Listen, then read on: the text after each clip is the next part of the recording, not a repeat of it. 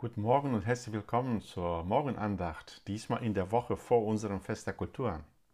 Es ist erst gerade ein paar Jahre her, dass äh, die Missionswissenschaftler sich Gedanken gemacht haben, wieder erneut, was wäre die effektivste Gemeindeform für heutiges Europa. Im Zuge der Europäisierung, der Globalisierung äh, wird die Gesellschaft immer mehr multinational und äh, mehrsprachlich. Was wäre das für eine Gemeinde, die dem Ruf Gottes entsprechen könnte, alle Nationen zu Jüngern zu machen.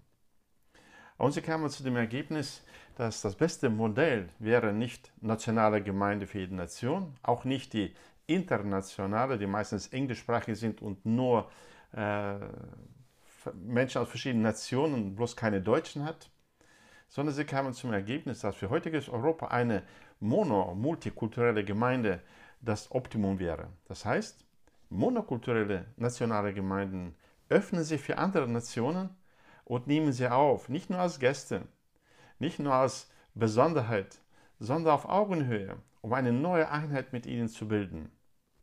Als ich diese Definition gelesen habe, dachte ich, sie beschreiben unsere Gemeinde.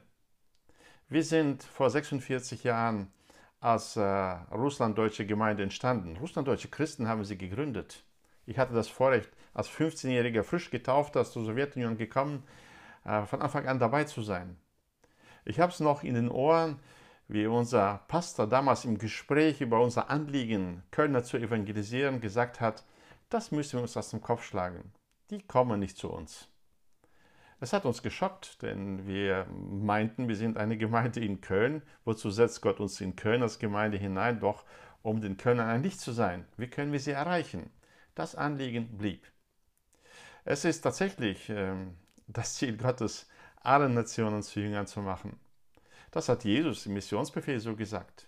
Doch lange davor merken wir schon, dass es immer schon die Perspektive Gottes war. Er hat ja Abraham bereits gesagt, in die sollen gesegnet werden alle Völker der Erde. Und wiederholt es auch noch an Jakob, der Erzvater in 1. Mose 28, Vers 14b heißt es, in dir und in deinem Samen sollen gesegnet werden alle Geschlechter der Erde. In deinem Samen, das heißt in Jesus, sollen gesegnet werden alle Geschlechter der Erde. Spätestens mit dem Missionsbefehl Jesu, so geht nun hin und macht zu Jüngern alle Völker und tauft sie auf den Namen des Vaters und des Sohnes und des Heiligen Geistes und lehrt sie alles halten, was ich euch befohlen habe, wird es deutlich, dass Gott eine multinationale Gemeinde plant. Denn wo sonst soll man sie lernen, alles zu halten, was er befohlen hat, als in seiner Gemeinde, die er gegründet hat und gebaut hat. Und dafür gibt Gott auch seine Zusage. Und siehe, ich bin bei euch alle Tage bis an der Weltende, wenn ihr unterwegs seid, alle Nationen zu Jünger zu machen. Zu Pfingsten ist genau das passiert. Der Heilige Geist wurde ausgegossen, Petrus predigt und alle Völker hören es in ihrer Sprache. Das ist ein Hörwunder vermutlich, das wir dort äh, äh, gehabt haben. Und von Anfang an äh, war das eine multinationale Gemeinde, die Gott gestartet hat, damals zu Pfingsten. Äh, deswegen bin ich nach wie vor der Überzeugung, dass es äh, der rechte Weg ist, eine Gemeinde für alle Nationen zu sein, äh, sich zu öffnen für alle Nationen, alle Nationen zu erwarten, herbeizusehnen, zu erwünschen. Denn nur Jesus ist imstande, diese Vielzahl an Nationen zu verbinden, die weltpolitisch miteinander oft verfeindet sind, unversöhnlich miteinander verfeindet sind. Sie gehören in einer Gemeinde alle zusammen. Wenn ich nach seinem Gebetsgottesdienst die drei Brüder äh, stehen sehe, wie sie miteinander reden, ein Türke, ein Aserbaidschaner, ein Armenier, ähm, die herzliche Gemeinschaft miteinander haben, das kann nur Gott. Wenn jetzt in unserer Zeit Russen und Ukrainer herzlich Gemeinschaft miteinander haben, weil Jesus sie verbindet, das ist es, was Gott macht. Wenn äh, Leute jüdischer Herkunft und muslimischer Herkunft äh, miteinander Veranstaltungen machen, gemeinsam Gott loben, das ist es, was Gott macht.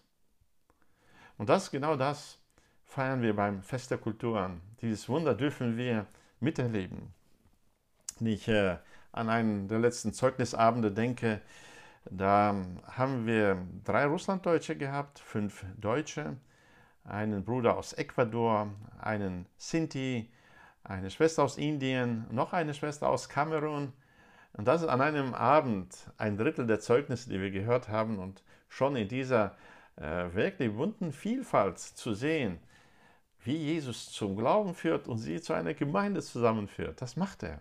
Wenn ich unser Musikteam sehe äh, und dann eine Tatarin an der Tastatur, ein Holländer am Schlagzeug, ein Ukrainer an der E-Gitarre, ein Kolumbianer an der Bassgitarre sehe, ein Malaysier an der akustischen Gitarre, äh, wie sie gemeinsam harmonische Musik haben und zum Lobpreis Gottes anleiten, dann ist das für mich eine Vorwegnahme dessen, was es im Himmel geben wird.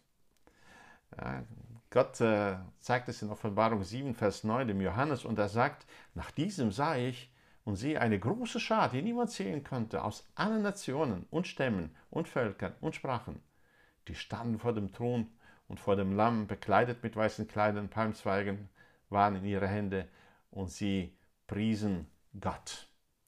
Ein Lobpreis Gottes aus dem Mund aller Nationen. Wir stehen zwischen Abraham und Offenbarung. Wir stehen zwischen Pfingsten und Vollendung. Äh, wir haben den Missionsbefehl zur Grundlage für unser Leben und unser Leben als Gemeinde. Dass Gott das verwirklicht, dass Gott das tut, dass wir bereits äh, über 40 Nationen von den 180, die wir in Köln haben, auch schon in der Gemeinde haben, das erfreut uns mit großer Freude.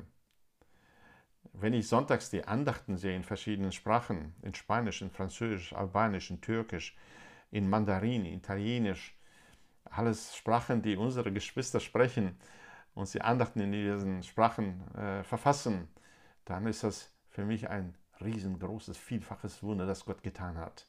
Und das wollen wir feiern und freuen uns über jeden neuen, der dazukommt. Lasst uns mit uns, ich, ich lade euch dazu ein, mit uns zusammen Gott zu loben und diese Vielfalt zu feiern und ähm, Gott dafür zu preisen.